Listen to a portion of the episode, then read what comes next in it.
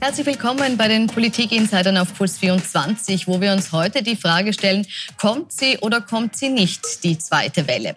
Die Corona-Infektionen sind übers Wochenende erneut angestiegen. Gesundheitsminister Rudolf Anschober sagt, er sei in Sorge und stellte den Raum, dass der Grund für diesen Anstieg möglicherweise die Abnahme des Risikobewusstseins bei einem Teil der Bevölkerung sein könnte. Sind wir zu sorglos geworden im Umgang mit Corona? Wurden die Maßnahmen zu schnell gelockert oder ist es höchste Zeit, dass die Wirtschaft wieder in Schwung kommt und ein noch größerer Schaden abgewiesen wird? Darüber diskutiere ich heute im Studio mit. Reinhild Strauß ist die Leiterin der öffentlichen Gesundheit im Gesundheitsministerium und Epidemieexpertin. Ernest Bichelbauer, Gesundheitsökonom. Niki Popper, Simulationsexperte der TU Wien, Mitglied der Corona Task Force im Gesundheitsministerium, berät außerdem das Covid-19 Future Operations Board des Kanzleramtes. Und Michaela Reiterer, sie ist Präsidentin der österreichischen Hoteliersvereinigung. Herzlich willkommen. Schauen wir uns vielleicht zunächst die Entwicklung der Zahlen an im Detail. Wir haben das für Sie auch grafisch vorbereitet. Übers Wochenende ist die Zahl der Infizierten auf 600 angestiegen. Jetzt liegen wir wieder leicht darunter. Frau Strauß, wir hatten ja bereits deutlich mehr Infizierte in Österreich. Anfang April waren es sogar über 9000. Jetzt sind es gerade einmal 600. Inwiefern bereitet Ihnen jetzt dieser Anstieg schon Sorge? Also Sorge noch nicht wirklich. Wir sind nur etwas alarmiert, äh, weil wir natürlich nicht wollen, dass es noch zu einer stärkeren Zunahme kommt. Warum sind wir alarmiert? Weil wir doch sehr geringe Zahlen hatten und jetzt die ganzen Lockerungsstufen wieder durchziehen wollen. Und da ist es natürlich wichtig, dass hier die Zahlen auch niedrig bleiben. Sonst müssen wir natürlich wieder Gegenmaßnahmen ergreifen. Dadurch beobachten wir das sehr genau und sehen auch wirklich kleine Veränderungen natürlich immer sofort, damit wir wir sehen, entwickelt sich ein Trend, müssen wir hier eingreifen und deshalb sind wir da immer so ganz genau bei diesen Zahlen. Jetzt, Herr Popper, Sie sind Mitglied dieser Corona-Taskforce und führen auch Simulationen und Bewertungen eben durch dieser Zahlen und treffen dann auf, auf dieser Basis Entscheidungen. Äh, jetzt hat heute der Kurier geschrieben, die zweite Welle ist da und bezieht sich dabei auf das Complexity Science Hub.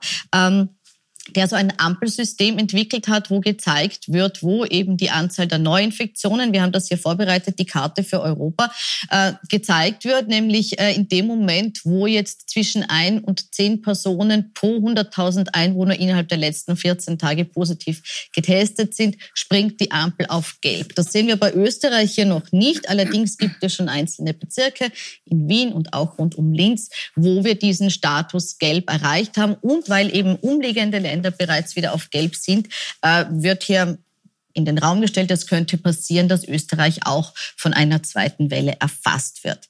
Ab welchem Punkt würden Sie die Lage in Österreich als kritisch bezeichnen und als eine Lage, wo man wieder reagieren muss mit Gegenmaßnahmen?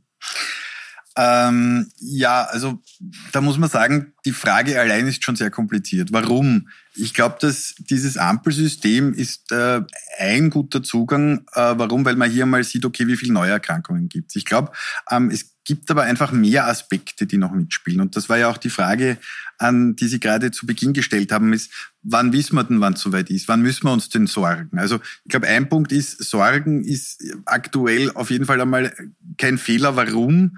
Weil eigentlich der Virus nicht anders ist und die Situation keine andere als im Frühling. Das ist, glaube ich, ein Missverständnis, das passiert. Wann wissen wir, dass es soweit ist? Ein Aspekt sind die genannten Neuerkrankungszahlen, eigentlich die positiv getesteten, weil da kommt es immer darauf an, wie genau wir hinschauen. Ähm, ich bin ja, aber dafür. Ganz kurz einhaken, ja? schauen wir genau genug hin? Wenn Sie mich das so fragen, dann mache ich mich gleich wieder mal unbeliebt bei meiner Nachbarin und sage, man könnte schon noch genauer hinschauen. Also ich glaube, ähm, wir sollten auf jeden Fall die möglichen Testkapazitäten immer ausnützen. Und wir sehen ab und zu, dass das in manchen Regionen, zumindest für mich als Laien, aber da müssen wir dann die Kollegin fragen, ähm, nicht so ganz passiert. Was ich nur ganz wichtig Bitte. sagen wollte, ist, mhm. die positiv Erkrankten, das ist, also die positiv Getesteten, die gemessene Neuerkrankten ist ein Aspekt. Es sind aber mehrere Aspekte, die uns wichtig sind und das wäre, glaube ich, ganz wichtig. Das eine ist, ähm, wie ist die Veränderung? Weil das ist immer die große Frage. Sie haben ja gesagt, wir hatten doch schon viel mehr. Es ist die Veränderung, um die es geht. Das ist ein wichtiger Aspekt. Es ist äh, als dritter Aspekt die Frage, wie viele von diesen sogenannten Clustern können wir auflösen? Weil wenn ich nämlich viele finde, aber die weiß ich alle, wo sie sind und hole sie raus, wenn ich sie gemessen habe, ist es nicht so tragisch, wie wenn ich plötzlich auch nur weniger Neuerkrankte habe, wo ich aber nicht weiß, wo die herkommen. Und wenn es wieder in eine Entwicklung kommt, wo es stärker wird, dann ist eben die Frage, wie viele Menschen sind im Krankenhaus. Also es, ich würde allein vier Punkte sehen und das macht es ein bisschen schwierig in der Einschätzung. Und wir versuchen da eben mit vielen Expertinnen und Experten hier immer dann diese Einschätzung zu treffen. Jetzt habe ich hier schon einmal gehört, man könnte mehr testen. Sie dürfen gleich darauf reagieren. Ich frage nur hier nochmal den Herrn Bielbauer auch nach. Unterstreichen Sie das, dass Sie sagen, wir müssten noch wesentlich mehr testen? Auf jeden Fall. Auf jeden Fall. Also diese die Idee, dass wir nur Cases finden, also sprich Leute, die symptomatisch sind und die asymptomatischen weglassen, das ist nach den jetzigen Daten eigentlich eher dumm, weil wir halt bis zu 85 Prozent asymptomatische haben und keiner weiß, ob der jetzt ein Superspreader ist oder auf jemanden trifft, der. Ich meine, die Wahrscheinlichkeit ist deutlich geringer, da muss auch wieder die Epidemiologen fragen, das ist asymptomatische stecken seltener an, aber sie sind da. Das heißt also testen, testen, testen, diese äh, ähm, diese Saga sollte nicht verschwinden. Jetzt, äh, Frau Strauß, frage ich Sie. Man hat ja am Anfang der äh, Corona-Pandemie und auch in Österreich das Problem gehabt, dass die Kapazitäten nicht da waren. Die wurden massiv ausgebaut. Jetzt haben wir die Kapazitäten. Warum wird jetzt nicht breiter getestet? Es wird breiter getestet. Also wir haben ja eine ganz umfassende Teststrategie, wo wirklich in ganz, ganz vielen Bereichen jetzt hineingegangen wird. Einerseits wieder die üblichen Verdachtsfälle, ist eh ganz klar. Dann auch Kontaktpersonen, da gibt es dann Schwerpunkttestungen. Dann in bestimmten Settings, zum Beispiel, wo prekäre Lebenssituationen, Wohnsituationen, Arbeitssituationen sind. Da wird es jetzt ein großes Testprogramm in Fleischereibetrieben geben. Dann natürlich der ganze Pflegebereich, Krankenhausbereich wird natürlich auch getestet getestet. Tourismusbereich, gerade jetzt fünf Modellregionen durchgetestet mit ersten Ergebnissen. Da soll ja den Sommer über sehr, sehr viel passieren. Also es wird auf allen Ebenen jetzt sehr, sehr viel getestet. Völlig richtig. Beide äh, Herren kann ich nur unterstützen. Ist auch die Kapazitäten haben wir jetzt, deshalb können wir das machen. Was ein bisschen ein Problem ist, ist der öffentliche Gesundheitsdienst und die Ressourcen. Man braucht ja auch Amtsärztinnen, Amtsärzte, die auch dann die Arbeit machen, die Kontaktverfolgung und so weiter. Und da muss man jetzt noch aufstocken. Da kann man jetzt sogenannte Epidemieärzte anstellen. Die können dann eben die Amtsärzte unterstützen. Aber können Sie ausschließen, dass so Fälle, wie man sie noch vor einem Monat gehört hat, dass jemand daheim liegt mit Symptomen, 1450 anruft und dann zur Antwort bekommt, äh, Sie bekommen jetzt keinen Test, dass das nicht mehr vorkommt im Juli, im August, sondern dass Leute, die anrufen und sagen, ich habe Symptome und brauche einen Test, dass die auch einen Test bekommen und das kostenlos? Mhm. Also ausschließen kann ich gar nichts, weil ich ja nicht die Person bin, die, bin, dann die an der Hotline sitzt, das ist klar. Aber, aber, sind Sie da dahinter? Weil von diesen Fällen, ja, also da ja. kennt, glaube ich, jeder, da kann man wirklich sagen, es kennt jeder einen Fall, wo das passiert ist. Ja. Ähm, und und äh, sind Sie da noch dran, dass man sagt, das muss verbessert werden, dass auch die Leute, die Symptome haben, wirklich zu ihren Tests kommen, dass diese Tests auch dann kostenlos sind, wenn man ihn quasi freiwillig antritt und nicht nur, wenn es jetzt drei Ärzte sagen, okay, das wäre vielleicht notwendig. Mhm. Also konkret ist das wirklich ein Thema. Es gibt wirklich diese Einzelfälle, Fälle, das haben wir öfter berichtet gehört und das darf nicht sein. Das ist ganz klar. Und natürlich wird man versuchen, jeden Einzelfall bestmöglich zu behandeln und eben auch den Test zu machen. Aber wie gesagt, ausschließen kann ich nicht, dass einer hier eine falsche Handlung setzt. Eine ganz kurze Nachfrage noch, weil Bayern jetzt äh, eben ausgerufen hat, sie möchten jedem, der testen will, die Möglichkeit eines kostenlosen Tests geben. Ist das auch in Österreich angedacht? Also ich habe jetzt den Herrn Bundesminister im Ohr, der das jetzt noch nicht verkündet hat. Wie weit jetzt da politisch verhandelt wird, weiß ich nicht. Aber natürlich sind das Signale von außen, auf die man irgendwie reagieren wird. Jetzt haben Sie den Bundeskanzler angesprochen. Wir haben ihn gestern natürlich auch angesprochen im Puls 24 Sommergespräch auf äh, die Frage, wie er das sieht mit einer möglichen zweiten Welle. Und das möchten wir uns kurz anschauen. Ich kann Ihnen genau prophezeien, was jetzt als nächstes kommen wird. Wenn die Ansteckungszahlen wieder steigen, dann wird es Menschen geben, die sagen, na, haben wir nicht zu früh gelockert und mhm. brauchen wir nicht viel strengere Regeln. Und die Wahrheit ist aus meiner Sicht, es gibt keinen Kipppunkt, sondern wir werden all diese Phasen, ob es uns gefällt oder nicht, noch mehrfach erleben, solange es keinen Impfstoff und kein Medikament gibt müssen wir nach dem Zugang vorgehen, so viel Freiheit wie möglich, so viel Einschränkung wie notwendig. Herr Bichelbauer, ist diese, sind diese Phasen, ist dieses Auf und Ab, das der Kanzler hier anspricht, etwas, womit wir unweigerlich leben müssen? Oder hätte ein möglicher längerer Lockdown dazu geführt, dass wir dieses Thema für Österreich auch einfach beenden hätten können? Na, also da muss man zwei Fragen, das sind zwei Fragen in einem, da muss man trennen. Erstens glaube ich, man hätte die zweite Welle, also ich glaube mal fest, dass eine zweite Welle kommt, aber man hätte äh, die längste Zeit schon genau sagen können, welche Risikoverhalten sind, äh, zu vermeiden. Man hätte deutlich äh, besser die Maßnahmen erklären müssen, damit eben nicht ein zweiter Lockdown kommt. Und die, äh, die zweite Frage, ob man tatsächlich das Virus hätte ausrotten können, die Frage ist eindeutig mit Nein zu erklären. Das Ding ist in der Welt, es zieht sich zurück jetzt auf die Südhalbkugel und wird dann im Winter oder im Herbst wieder zu uns kommen. Mal schauen, ob wir jetzt eine zweite Welle kriegen vor dem Herbst. Das ist durchaus denkbar, weil eben ganz offenbar die Menschen nicht in die Lage versetzt wurden, darüber nachzudenken, welches Verhalten ist denn wichtig. Das ist meine Kritik an der, an der Politik. Äh, sondern eben so, jetzt macht's das und jetzt macht's das. Und dieses Paternalistische von oben herab hat halt nicht dazu geführt, dass die Menschen bewusst das Richtige tun. Es kommt die Kritik an die Politik. Ich weiß, Sie sind nicht die Politikerin, genau. Sie sind im Gesundheitsministerium. Ja. Sie müssen jetzt da trotzdem ein bisschen ja. dafür in die Bresche springen. Aber ich mhm. frage Sie trotzdem nach Ihrer Einschätzung. Hat man den Leuten zu klare Regeln vorgegeben und dabei übersehen, eigentlich an ihre Eigenverantwortung zu appellieren? Und ist das der Grund, warum jetzt, wo diese strengen Richtlinien wegfallen, auch jeglicher Respekt vor der Krankheit wegfällt? Mhm. Also ich sehe es ein bisschen anders. Ich bin wirklich überrascht, wie Österreich, wie die österreichische Bevölkerung die Regeln angenommen hat.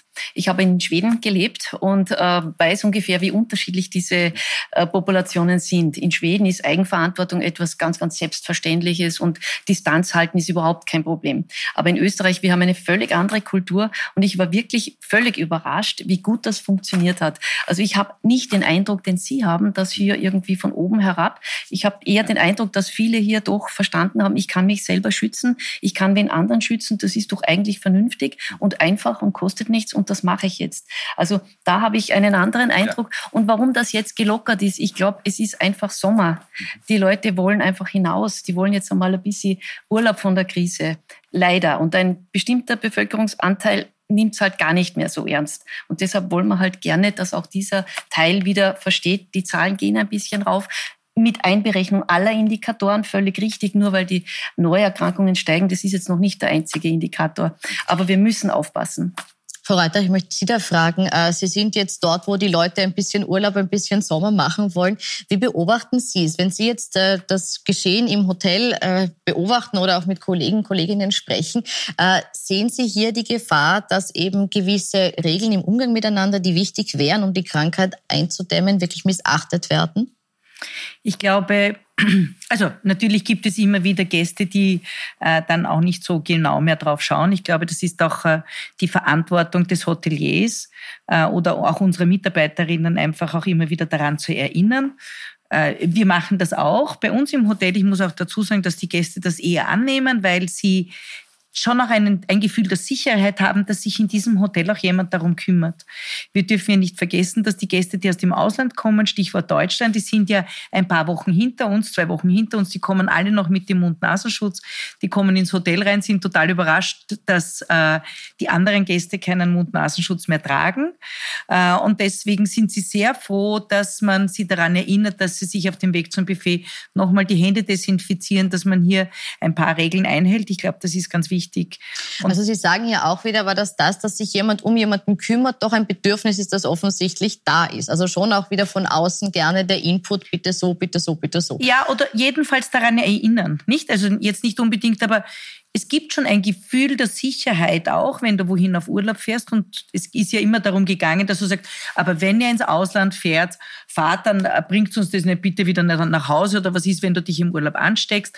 Und deswegen finde ich es gerade auch ein gutes Zeichen, dass wenn man auf Urlaub fährt und in dem Hotel kümmert sich jemand drum, gibt das einfach auch ein Gefühl der Sicherheit. Ein Gefühl der Sicherheit. Ja, also muss ich aufpassen. Äh, ist das Hotel, also zum Beispiel die das Buffet tatsächlich so eine Verbreitungs- ein so ein Verbreitungs-Superspread-Ereignis gewesen. Das ist es ja nicht. Also wir wissen doch jetzt schon ziemlich sicher, dass etwas mit lautem Sprechen zu tun hat oder mit unkontrolliertem Sprechen, also mit dem großen sich gegenseitig anspucken. Und jetzt haben wir halt, kann sein, im Hotel ganz, ganz sanft, ja, aber die Leute haben das nicht verinnerlicht, um was es geht. Das heißt, die sind zwar jetzt äh, höflich, distanziert und so, treffen sich dann zu Partys und dann fangen sie halt an zu irgendwelchen Udo Jürgens äh, laut mitzusingen. Also da haben wir zuerst das Verständnis, weil sie uns gesagt haben, wir dürfen nicht die Hände schütteln und so. Und dann fließen zwei Bier und der Udo Jürgens und dann sind die plötzlich auf Ischgl unterwegs. Und das erlebe ich überall. Das ist die ganze Jugend. Und, und die haben es nicht kapiert, dass es jetzt nicht das Händeschütteln ist, sondern das sich gegenseitig anspucken beim Singen. Aber Sie sehen die Politik in der Verantwortung, dass sie das zu wenig vermittelt das, hat. Was, was wurde vermittelt? Also man muss sich überlegen. Es werden jetzt, überall muss man sich die Hände waschen und desinfizieren, so als ob die Schmierinfektion so wichtig wäre. Aber die ist wahrscheinlich ziemlich unwichtig. Aber haben Sie irgendwo gehört, dass zum Beispiel ganz klar festgehalten wird, dass alle die gesamte Nachtgastronomie bis zum Eintreffen eines Impfstoffes zu sein muss. Aber das ist wahrscheinlich das Einzige, was richtig ist. Dafür haben wir in diesen extrem leisen äh, Konzerten mit 2000 Leuten jetzt 250 Leute sitzen. Also ich habe es noch nie erlebt, dass frenetischer Applaus bei irgendeinem Beethoven aufgetreten ist. Ja? Und die, genau das Gleiche kann man dann machen. Ja. Sie, Sie sagen, den gibt's schon auch, aber vielleicht nein, kein aber Grölen und ich, kein Ich kenne kein dazu. Hotel, wo alle schon wieder zu Udo Jürgens grölen. Ne? Nein, also nein, nein, nein aber das ist Privatparty. Ich jetzt ja. noch gar Namen, im, Namen, im Namen meiner Mutter anmerken, dass Udo Jürgens posthum jetzt nicht an Covid-19 schuld ist, äh, um das ein bisschen einzuordnen. Wir hängen jetzt auch nicht im Udo Jürgens glaub, um, das machen wir ganz sicher nicht. Ich glaube, es geht ein bisschen zu sehr ins Detail. Ich glaube, es sind zwei Aspekte. Der eine Aspekt ist, mein Vorredner hat natürlich recht, es gibt verschiedene Aspekte, da wissen wir aus der Evidenz, das ist gefährlicher. Dann gibt es Dinge, das berühmte im Wald spazieren gehen, das ist jetzt wahrscheinlich eher ungefährlich, da sind wir uns alle einig.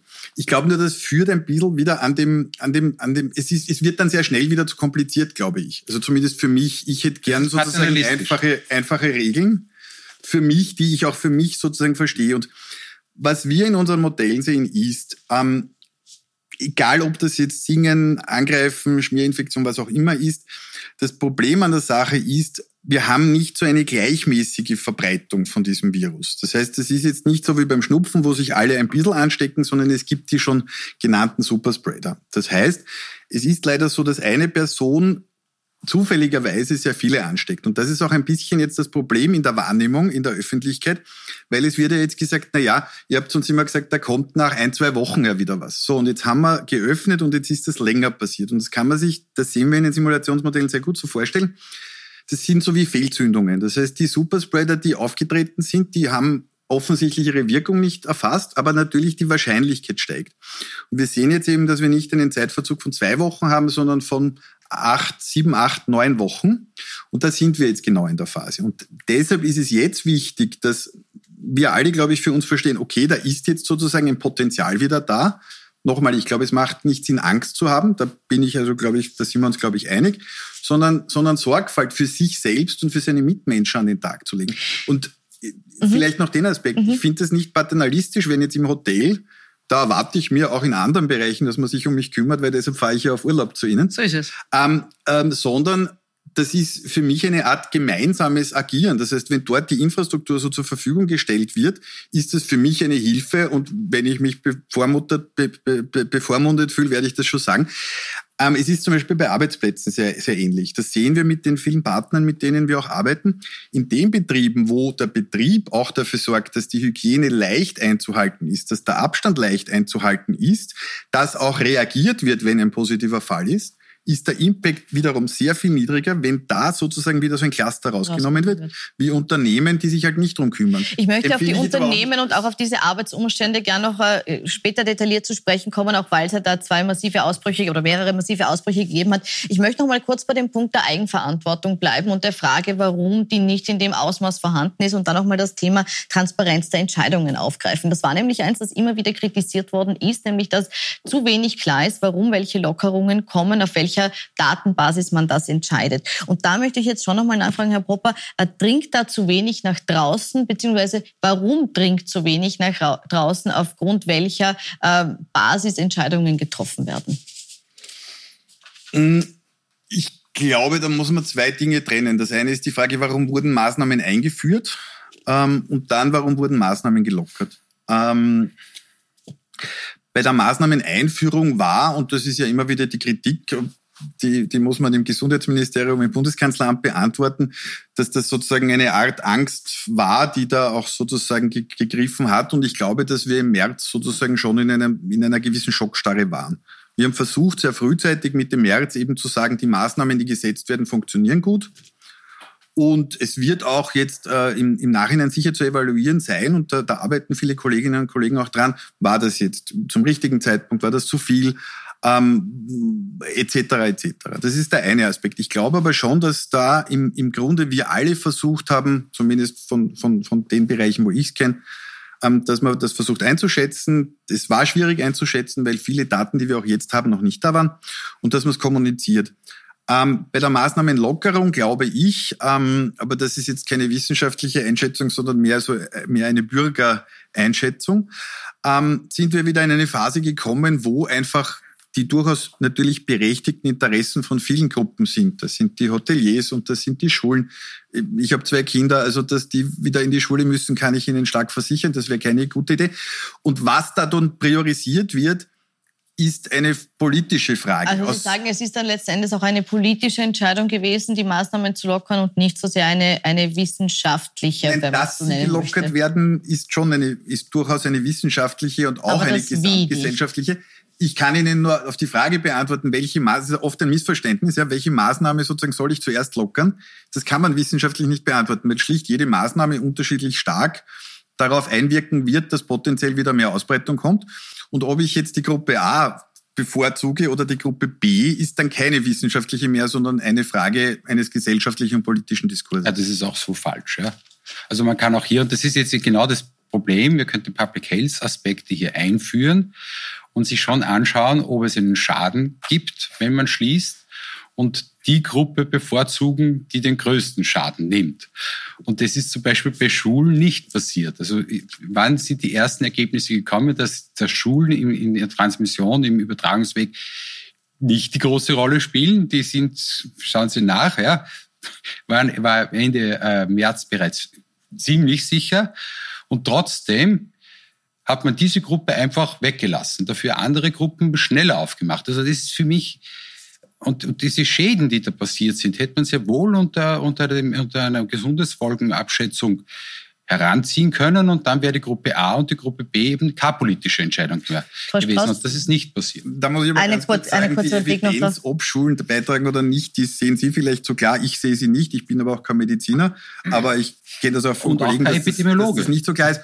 Und um da jetzt ein Beispiel zu nennen, ob Pflegeheime zum Beispiel richtig behandelt wurden vom Public Health Aspekt, sehe ich zum Beispiel genauso problematisch, weil wenn Menschen alleine sterben, ist das auch ein sehr großer Wahnsinn. Schaden, der anders bemessen wird. Und es ist, sind sehr viele Faktoren und deshalb ist es, glaube ich, nicht so eindeutig, wie es jetzt darzustellen ist. Also, Nein, aber es ist eindeutig, dass es nicht eine politische Entscheidung ist nach A oder B, sondern man kann da sehr viele andere Informationen einfließen lassen und die hat man völlig ignoriert. Hat man die völlig ignoriert, Frau Strauß? Das glaube ich nicht. Äh, und das weiß ich, dass das nicht so war. Aber dann haben Sie es nicht äh, transparent gemacht. Ich ja. bin wirklich ein, ein sehr guter Beobachter, habe wahnsinnig viel über dieses Zeug gelesen und konnte nichts finden. Mhm. Gut, dann schauen wir vielleicht gemeinsam nach danach. Nach ja, der Sendung, ja, ich zeige es Ihnen dann. Äh, ich will nur auf den, den Prozess erklären. Nicht? Wir haben uns ja alle in einem heuristischen Prozess befunden. Das heißt, wir mussten so Pi mal Daumen mehr oder weniger uns annähern an diese neue Situation. Das war weltweit so, nicht? Man hat da was erfahren, dann eine Studie aus China, dann wieder eine im Lenze, die dann wieder zurückgezogen worden ist und so weiter, nicht? Es war eine wirklich eine ganz schwierige Situation die ganze Zeit, nicht? Und wenn wir schauen, was ist herausgekommen, wie sind wir gefahren mit unserer Strategie? Total gut. Aber, aber also, bei welchem Outcome? Also das ist für mich immer das Interessante. Was ist das Ergebnis, das Sie erzielen wollten, dass Sie sagen, wir sind gut gefahren? Ähm, ich denke, ganz wichtig war in erster Linie mal die Gesundheit der Bevölkerung. Die wenig Gesundheit, Todesfälle. Die Gesundheit. Sagen wir mal, wenig ja, Erkrankte an, an Covid. Covid-Erkrankte. Ja. Das heißt, Sie messen ausschließlich Covid-Erkrankte. Nein, nein, nein. Die Leute, dass die dann mit nein, nein, Demenz sterben, ist Ihnen wurscht. Nein, ganz und gar nicht. ähm, war mal wichtig, dass die Krankenhauskapazitäten, die ICU-Kapazitäten nicht überfordert werden. Und das waren jetzt einmal die Corona-Erkrankten, nicht? Wir haben das in Italien gesehen. Und so eine Situation war mal zu verhindern. Italien? Natürlich, wir haben sehr viel mit Italien? dem... ein Fünftel in der, in der Lombardei, ein Fünftel Intensivbetten bei der ältesten Durchschnittsbevölkerung in Europa. Wir hätten nie Italien werden können. Ja, kann man sehen, wie man Na, möchte. das ist. Ja. äh, vielleicht da noch ich ein. ausnahmsweise sogar Ihrer Meinung. Ja, Ja. aber vielleicht ähm, dazu gesagt, ähm, der, wie, was ist der Outcome? Wir haben immer versucht, die Regelversorgung weiterhin so zu behalten, wie wir sie uns wünschen. Nicht? Das da geschlossenen ja, da gab es natürlich dann unterschiedliche äh, Möglichkeiten, Ja. aber man konnte das nicht so 100 Prozent alles am, am gleichen Level halten. Aber es war immer im Plan und dass es in so einer neuen Situation nicht alles so gut äh, eins zu eins funktionieren kann, das glaube ich ist auch verständlich. Da muss ich Sie jetzt leider ganz kurz unterbrechen. Herr Bichelbauer, Sie dürfen gleich noch drauf replizieren. Wir müssen nur in eine ganz kurze Pause gehen, unterhalten uns dann aber noch über Lockerungen, über das Partygeschehen und wie wir jetzt weiter tun mit Corona Barcelona in diesem Sommer. Bis gleich.